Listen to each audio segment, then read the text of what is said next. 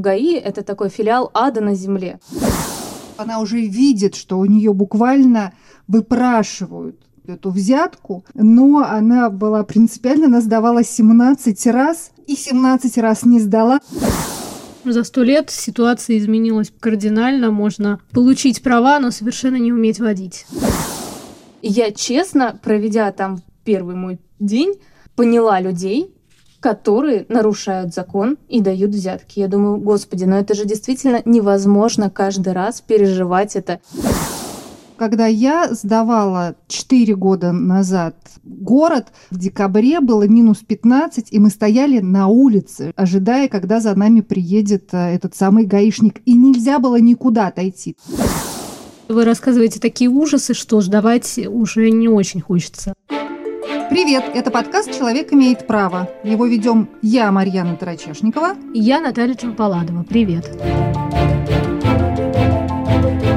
И сегодня к нам с Наташей присоединилась Анастасия Тищенко, свежий, испеченный водитель. Привет которую мы надеемся расспросить сегодня о том, насколько легко или сложно получить право на управление автомобилем в России и нужно ли это, потому что Наташа насколько мне известно, уже несколько лет размышляет над этим вопросом, сдавать или не сдавать на права, но все никак не решишься ты. Да, все верно. Я действительно довольно давно думаю о том, чтобы получить права, но так или иначе что-то меня останавливает, какие-то постоянно меняющиеся правила и хаотичное беспорядочное движение на улицах Москвы, поэтому каждый раз об этом думая, я такая, ну, я подумаю об этом еще. И мне как раз пришла в голову идея разобраться с этим всем в рамках подкаста, и я надеюсь, мы сегодня это сделаем.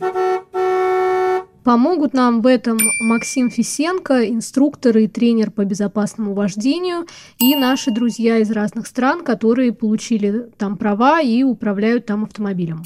Ну и, конечно же, Настя, которая еще помнит, каково это учиться в автошколе, а потом сдавать все эти экзамены.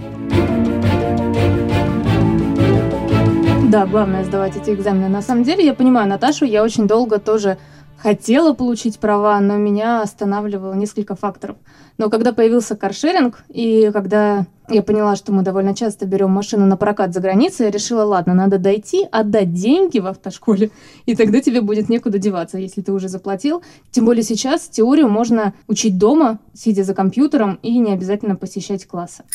Ну, это вообще действительно такой прогресс 21 века, потому что раньше когда только придумывали водительские удостоверения, процедуры были значительно сложнее. Ну вот, кстати, вы знали, что первое в России водительское удостоверение выдали в 1895 году в Санкт-Петербурге. Причем выдали его не владельцу автомобиля, а людям, которые владели велосипедами, оснащенными бензиновыми моторами. Тогда появилось в Петербурге вот аж два таких велосипеда, ну, прообразы современного мотоцикла. И никто не понимал, можно ли на них ездить по улицам тогдашней российской столицы или нельзя. И исключительно из любопытства в виде опыта градоначальник Санкт-Петербурга генерал-лейтенант Виктор Вильгельмович фон Валь выдал разрешение владельцам этих моторных велосипедов ездить по городу, но прежде потребовал, чтобы они сдали экзамен. И знаете, что нужно было сделать? Важно было, ни с кем не столкнувшись и ничего не задев, проехать на своем транспортном средстве перед градоначальником. Всем бы так сдавать. То есть как угодно, главное ни с кем не столкнуться. Да, и проехать ровно, не раскачиваясь. Ну вот, собственно, так и появилось первое э, водительское удостоверение в России. А в мире непонятно, кто первым выдал такое удостоверение. То ли Франция, то ли Германия. Эти две страны до сих пор еще спорят, но известно, что именно во Франции в 1893 году официально приняли первые правила движения для автомобилей. Мне попадалась информация, что вот именно тогда же, в 1893 году, во Франции выдали вот эту справку о способности управлять транспортным средством с механическим мотором, и при этом никаких проверок не проводилось. То есть ему нужно было просто сесть и показать, что он умеет рулить. Ну вот примерно так же, как в Санкт-Петербурге вот этим владельцам моторных э, велосипедов надо было сесть и проехать перед градоначальником. Думаю, что если бы и сегодня дела обстояли так, то и ты, Наташа, давно бы ходила с водительским удостоверением, и Настя бы так долго не раскачивалась. Настя, а как сейчас? Сейчас ты должен откатать 50 часов в автошколе, но эти 50 часов нужно очень внимательно проверять, что они в себя включают, потому что очень часто автошколы хитрят, и они часть этих занятий проводят на специальном тренажере, на такой имитации автомобиля. Это на самом деле плохо для ученика, потому что ты все меньше времени проводишь на дороге. Поэтому прям внимательно читайте, а лучше звоните в автошколу и спрашивайте, что именно входит в те 50 часов вождения, которые они обещают. Потому что от этого зависит цена, и часто это дешевле, но будет лучше, если это будет чуть дороже, но это будут настоящие 50 часов. И вообще в автошколах очень много подводных камней, особенно с инструкторами. Очень сложно найти хорошего инструктора, очень сложно потом заставить автошколы его поменять. Я, например, вышла из автошколы с пониманием, ну то есть уже откатав все свои занятия, с пониманием, что я боюсь, все еще боюсь дороги, что я огромное количество маневров не выполняла, что я не понимаю, как там разворачиваться правильно, я не понимаю, как разгоняться. Я никогда не была на автомагистрали, потому что тогда еще было запрещено выезжать на автомагистраль, когда я училась. Поэтому уже закончив автошколу, я пришла к новому инструктору Максиму Фисенко, который научил меня на самом деле водить машину. И вот что он рассказывает про основные ошибки учеников в автошколу. Кто-то рассказывает, что на площадке инструктора просто тупо стояли, курили в сторонке, он сам накатывал, какие-то упражнения делал. В город выезжают, говорит, толком ничего не объясняет, постоянно помогает, то педалями, то рулем, здесь налево, здесь направо кто-то кричит, вводит в ступор ученика. Ну, мы говорим о проблемных вещах, да? Есть, конечно, хорошие инструкторы, однозначно. Минимальное количество маневров выполняют на занятиях. То есть инструктор бережет машину, бережет свои нервы, и где-то там они ездят по тихим улочкам, по прямой. Для того, чтобы своевременно реагировать и правильно, адекватно реагировать на угрозы, нужно уметь выполнять какие-то маневры, ну, образом говоря, быстро перестроиться в соседнюю полосу, найти возможности перестроиться. Этому тоже не учат в автошколе. Влиться в скоростной поток. Вот, например, по МКАДу езда запрещена, но это бред. Потому что завтра человек получит право, поедет на МКАД, но он там ни разу не был. В школьной программе нет движения по скоростным развязкам. То есть для человека это все будет новое. Многие приходят после автошколы, они первый раз 60 набрали на экзамене в ГАИ. В общем, за сто лет ситуация изменилась кардинально. Можно получить права, но совершенно не уметь водить. При том, что совершенно другие требования и совершенно другие правила, потому что сто лет назад еще по большому счету не было вот в таком виде, как мы все привыкли правила дорожного движения. Прежде чем вот выехать э, на трассу и заниматься с инструктором, все-таки нужно подготовиться и сдать какие-то теоретические основы, чтобы понимать, как себя на дороге-то вести, и знаки научиться читать. А вы знаете, что королева Елизавета II до сих пор ездит без водительского удостоверения уже 70 лет. Ей разрешено законом страны. Она имеет право, с 19 лет она катается без водительских прав. Но не всем так везет, как королеве Елизавете II, поэтому... Вот поэтому мне не повезло, мне пришлось сдавать. Сдавала я очень тяжело, и на самом деле, я думаю, многие со мной согласятся, что ГАИ – это такой филиал ада на земле. Там ужасно. Ты не знаешь, когда тебя позовут сдавать ни площадку, ни город. Ты сидишь там как на вокзале, где есть один туалет, ну, примерно на 150, наверное, человек. Это в лучшем случае, потому что когда я сдавала 4 года назад город, в декабре было минус 15, и мы стояли на улице, ожидая, когда за нами приедет э, этот самый гаишник. И нельзя было никуда отойти. Там не было ни магазинчиков, ни вообще ничего, где можно было согреться. Я после этого, кстати, заболела. Что-то вот... вы рассказываете такие ужасы, что сдавать уже не очень хочется. Сдавай летом. Да, летом потеплее. Но там действительно мне тоже было некуда сходить, чтобы купить себе какую-то еду. Когда ты спрашиваешь у них, а долго ждать? Они говорят, ну, мы не знаем, как подойдет ваша очередь. И все сидят как на вокзале. Вот сумок только не хватает. И это ужасно. Это ужасный стресс, это напряжение. И я, честно, проведя там первый мой день, поняла людей, которые нарушают закон и дают взятки. Я думаю, господи, но это же действительно невозможно каждый раз переживать это, и причем бесконечное количество раз. Кто-то сдает по пять раз, по семь раз.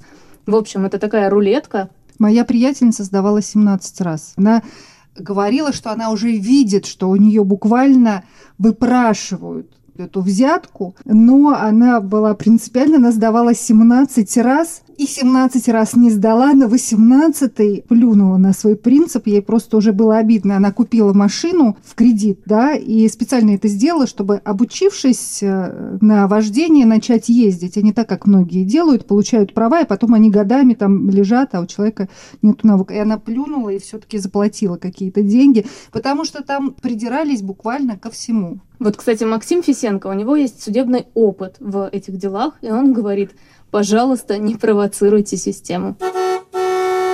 Практика показывает, что человек вполне способен даже вот в наших реалиях не всегда честных, самостоятельно сдать на водительское удостоверение. Если упереться рогом, то это можно сделать даже с первого или со второго раза. В моей практике были ученики, которые не торопились получать водительское удостоверение. Я тогда еще занимался подготовкой совсем новичков, у кого не было прав. У нас доходило дело до суда. У меня в Измайлово одна девочка не сдала город, и у нас дошло до суда. Мы судились с ГАИ, потому что мы посчитали необъективным решение инспектора. Снимать судили водительское удостоверение, таким образом экзамен ушел ровно две минуты. Суд постановил выдать водительское. Второе, нужно быть достаточно подкованным.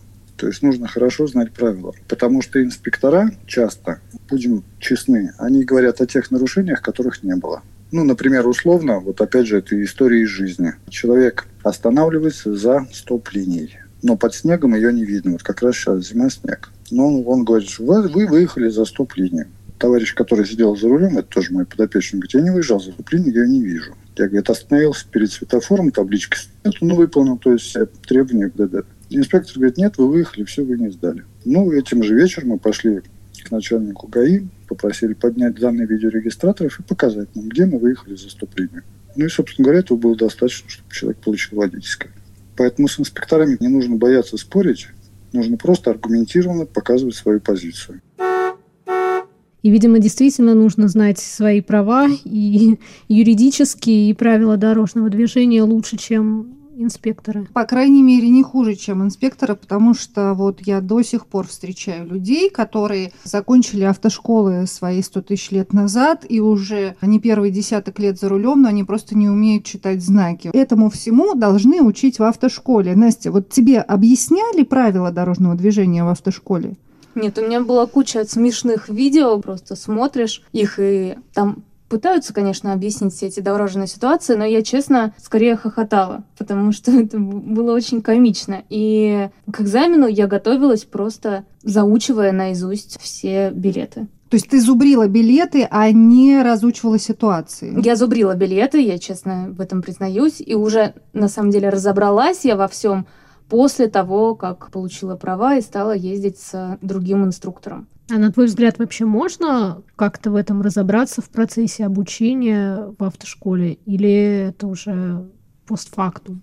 С тем инструктором, с которым я ездила от автошколы, нет, это было невозможно. Там были и элементы какого-то харасмента, и он кричал, и мы никуда не выезжали в дворовых территорий, как все, в принципе, и рассказывал Максим. В общем, я считаю, у меня был очень такой негативный опыт, и я рада, что нашла потом другого инструктора, который немножко перевернул мне представление и рассказал, что бывает по-другому. Нужно просто быть смелее и понимать, что делать. Насколько я понимаю, Наташа, Настя еще вот всю теорию учила самостоятельно самостоятельно где-то там, наверное, онлайн, и у тебя не было возможности задать, наверное, вопросы какие-то. Да, это было просто приложение. Потому что я обучалась в автошколе, где все было по чесноку, мы прям два раза в неделю, у нас приходила группа, был инструктор, доска, мы делали конспекты, он нам что-то объяснял, у нас была возможность задать ему вопросы, и он нам приводил кучу всяких примеров из жизни, рассказывал о каких-то ситуациях. И да, для того, чтобы понять теорию.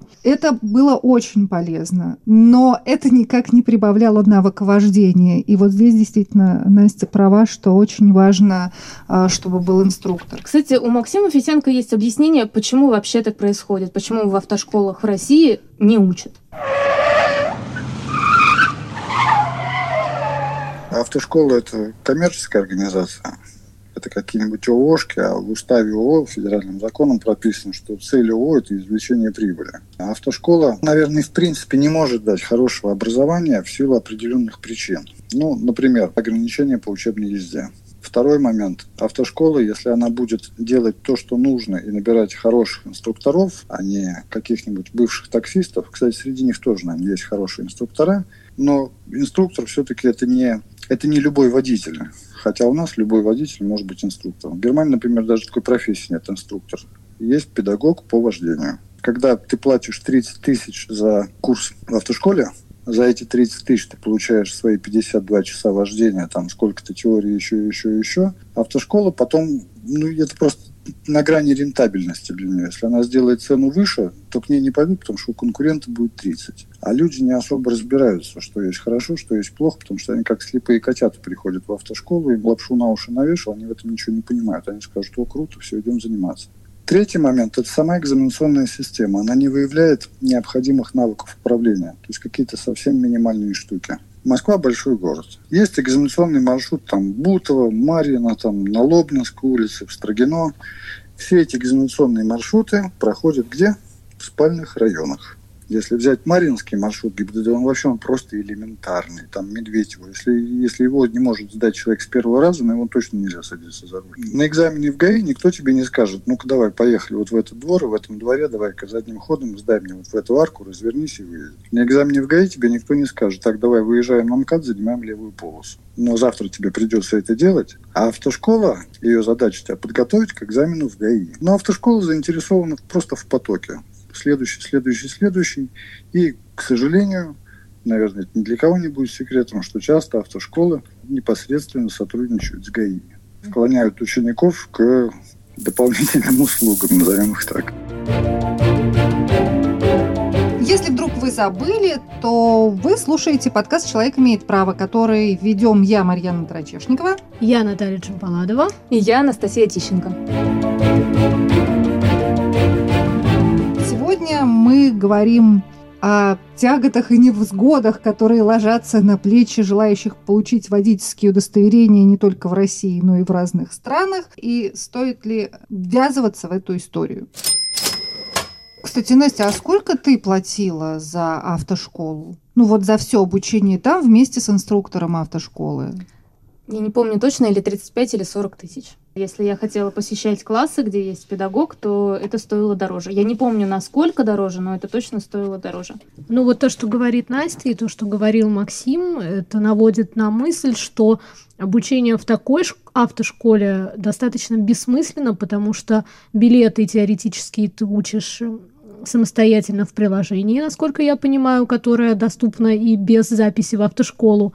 А учишься водить ты с инструктором, которого отдельно нанимаешь за дополнительные деньги, который тебя действительно учит управлять автомобилем, а не выполнять заданные в ГИБДД упражнения. Есть одно но, Наташа. Не окончив автошколу, тебя не допустят к экзамену в ГАИ. То есть, по факту, ты платишь эти деньги, чтобы потом прийти в ГАИ и показать корочку, что ты окончил автошколу.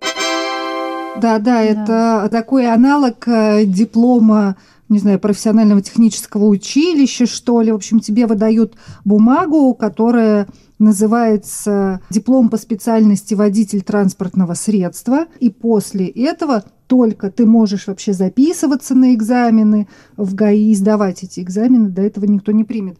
Но что любопытно, в России ты платишь за обучение в автошколах, но не платишь за то, чтобы сдавать экзамен. Бесконечное количество раз. Что вы, что вы, есть госпошлина. За то, что тебе дают вот эту вот пластмассовую карточку, которая гнется во все стороны. Но ты платишь госпошлину уже, когда получаешь водительское удостоверение, а за то, что ты сдаешь экзамены, ты не платишь ничего в России. Моя подруга Катя, которая живет в Америке, она рассказывала, что она сдавала на права в Калифорнии, и там за письменный тест ты платишь 33 доллара, за вождение ты платишь 37 долларов, а каждая пересдача стоит еще 7 долларов. Я училась на права в России. Я сдала на свои права, но, к сожалению, а может быть, к счастью, никогда в России на машине не ездила. То есть я приехала уже в Штаты, сдала на права здесь, и здесь уже стала водить машину. И я сначала сдала письменный тест, причем там можно было и на двух языках. Я сдавала его на английском. И потом тест по вождению. Не так много я и проехала, но опять же они смотрят, чтобы я ехала со скоростью, позволяемой на данном отрезке дороги, чтобы хорошо там тормозила вовремя. То есть такие какие-то элементарные. На самом деле все очень элементарно. Просто в Штатах они очень много внимания придают, какой очередности я все это делала. Я сдала не сразу, я сдала с третьего раза потому что первый раз не так проверила зеркала, второй раз я что-то еще, какая-то помеха была. И только в третий раз я уже нормально вот сдала. А вот моя сестра в Англии говорит о том, что тем, кто хочет получить английские права, главное требование безопасности и твоя лояльность к другим участникам дорожного движения. Элеонора, она получила права 4 года назад английские, и вот что она об этом рассказывает ты по умолчанию год можешь ездить по русским правам, но через год тебе нужно сдавать на права английские. Ну, то есть абсурдно. То есть мы уже ездим, но нам нужно сдать. Экзамен делится на две части. Город и теория. Нету, как у нас, третьей части площадка. Мы сдали теорию, так же, как и в России. Ты приходишь на компьютерах, нажимаешь кнопочки «сдал, не сдал». А второй этап – это вождение в городе, и плюс еще тебя завозят на какую-то парковку и просят какие-то маневры совершить, понять, как ты можешь вообще, понимаешь ли ты габариты машины. Мне было тяжелее сдать теорию, чем практику, потому что очень много вопросов по поводу первой помощи. Вопросы, допустим, как вы должны поставить машину на учет? Как сделать страховку, какая у вас должна быть страховка, как часто вы должны обновлять страховку. То есть там такие... Это на самом деле очень полезно, потому что вот для меня я вообще не понимала, как ну, вот машин в Англии, что мне для этого нужно. И как раз в теории вот это вот я действительно прям учила. То есть в России, понятно, другая система, можно просто деньги заплатить и сдать. И ничего не учить. Здесь так вообще никак нельзя, никаким образом. Ты прям все по-честному учишь. Некоторые вопросы странные. Вы видите, человек попал в ДТП, он вышел, и он в шоке.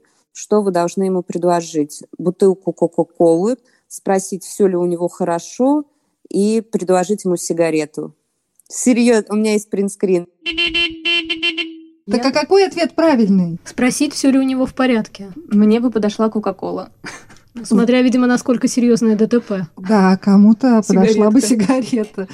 И как мы слышали, Элеонора рассказала, что, например, в Англии, когда ты сдаешь на права, нету такой части, как площадка. И я считаю, что это очень правильно, потому что когда ты учишься парковаться по каким-то столбикам, а потом садишься за машину, и там рядом не столбики, а машины, которые стоят миллионы. И ты вообще не понимаешь, а как сюда въехать-то? Столбика-то нет. Два круга влево рулем, два круга вправо, и, и, и что? А машина-то сейчас не столбик будет стоить тебе денег. Это очень страшно. Поэтому площадка, ну хорошо, можно ее и иметь в автошколе, чтобы какие-то первые навыки там оттачивать, но сдавать ее в ГАИ я не вижу смысла. Пишите в комментарии, считаете ли вы, что площадку нужно отменить, потому что сейчас есть такая инициатива, возможно, она будет принята. Да, и насколько я понимаю, именно с 2021 года и уже даже с апреля отменят э, экзамен на площадке, если все сложится, поскольку в ГАИ тоже пришли к выводу, что реальные нарушения правил и какие-то дорожно-транспортные происшествия, они случаются там не когда человек объезжает столбики и пытается припарковаться даже с настоящими машинами рядом, а на перекрестках, на каких-то именно дорожных ситуациях, которые возможны во время нахождения в реальном потоке автомобилей. В ГАИ же все-таки тоже не дураки работают, и, наверное, когда они будут принимать экзамены по новым правилам, то после города они будут просить человека где-то да, припарковаться и посмотрят заодно, может он э, это сделать, есть у него такой навык или такого навыка нет. Но получить водительское удостоверение, сдав все экзамены, пройдя через вот эту всю э, свистоплястку, мало. Нужно же уже потом выезжать на дорогу и соблюдать все эти правила дорожного движения, которые хорошо бы знать и понимать вот то, о чем мы говорили. Но при этом а, часто приходится встречать водителей, которые даже не следят за обновлением ни специальных кодексов, ни правил, и очень удивляются, когда вдруг их штрафуют за что-то, за что раньше никогда не штрафовали. Да, но я вообще бы заставила всех немножечко поучить правила дорожного движения, потому что после того, как я получила права, я поняла, насколько важно пешеходам тоже понимать, по каким правилам едут автомобили. Потому Они что... тебя стали бесить пешеходы?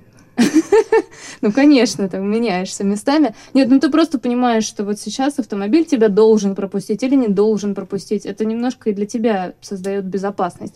И, кстати, мне кажется, что ПДД еще неплохо бы повторять время от времени. Об этом говорит Максим Фисенко.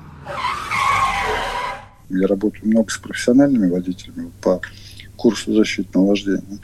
Они по 20 лет за рулем и книжку правил никогда не открывали. То есть какие-то базовые вещи в голове отложились, красный стой, зеленый езжай. Но вот самый банальный пример, они не знают, что желтый это запрещающий. Они думают, что желтый это предупреждающий. Обязательно необходимо периодически подтверждать свою квалификацию. У людей очень много с опытом приходят неправильно сформированных навыков. Точнее, не приходят, возникают. Потому что своевременно никто ему не скорректировал, не показал, что вот так правильно, а вот так неправильно. Формируется вот этот неправильный навык, который, к счастью, пока не привел никаким печальным последствиям. Но, возможно, он приведет.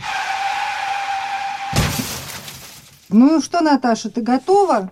Ну, как-то это все звучит слишком тревожно пока. Ну, слушай, в любом случае это здорово. Все-таки не напрасно водительское удостоверение называют правами, потому что, получая права водительские, ты чувствуешь больше свободы. Вот да, такой вот передвижение, какого-то комфорта, потому что ты можешь сесть, поехать в магазин, сесть и путешествовать по другой стране. Это то, ради чего, наверное, стоит помучиться полгода и пережить это. Кроме того, если раньше в России можно было сдавать э, экзамен только на право управления автомобилем с механической коробкой передач, то сейчас можно и учиться, и сдавать экзамен на автомате. Как это сделала я. Но я считаю, что если человек учился на машине с автоматической коробкой и после этого не смог сдать экзамен, то его в принципе нельзя сажать за руль. Коробка автомата это действительно очень легко в сравнении с механикой. Так что, Наташа, Выбор за малым. Да, главное найти хорошую автошколу, как сказала Настя. Тем более, что теперь есть каршеринг, и ты можешь сесть и даже без опыта водить машину. Каршеринг да. разве дается без опыта? Да. Недавно одна из каршеринговых фирм открыла доступ к машинам для водителей без стажа.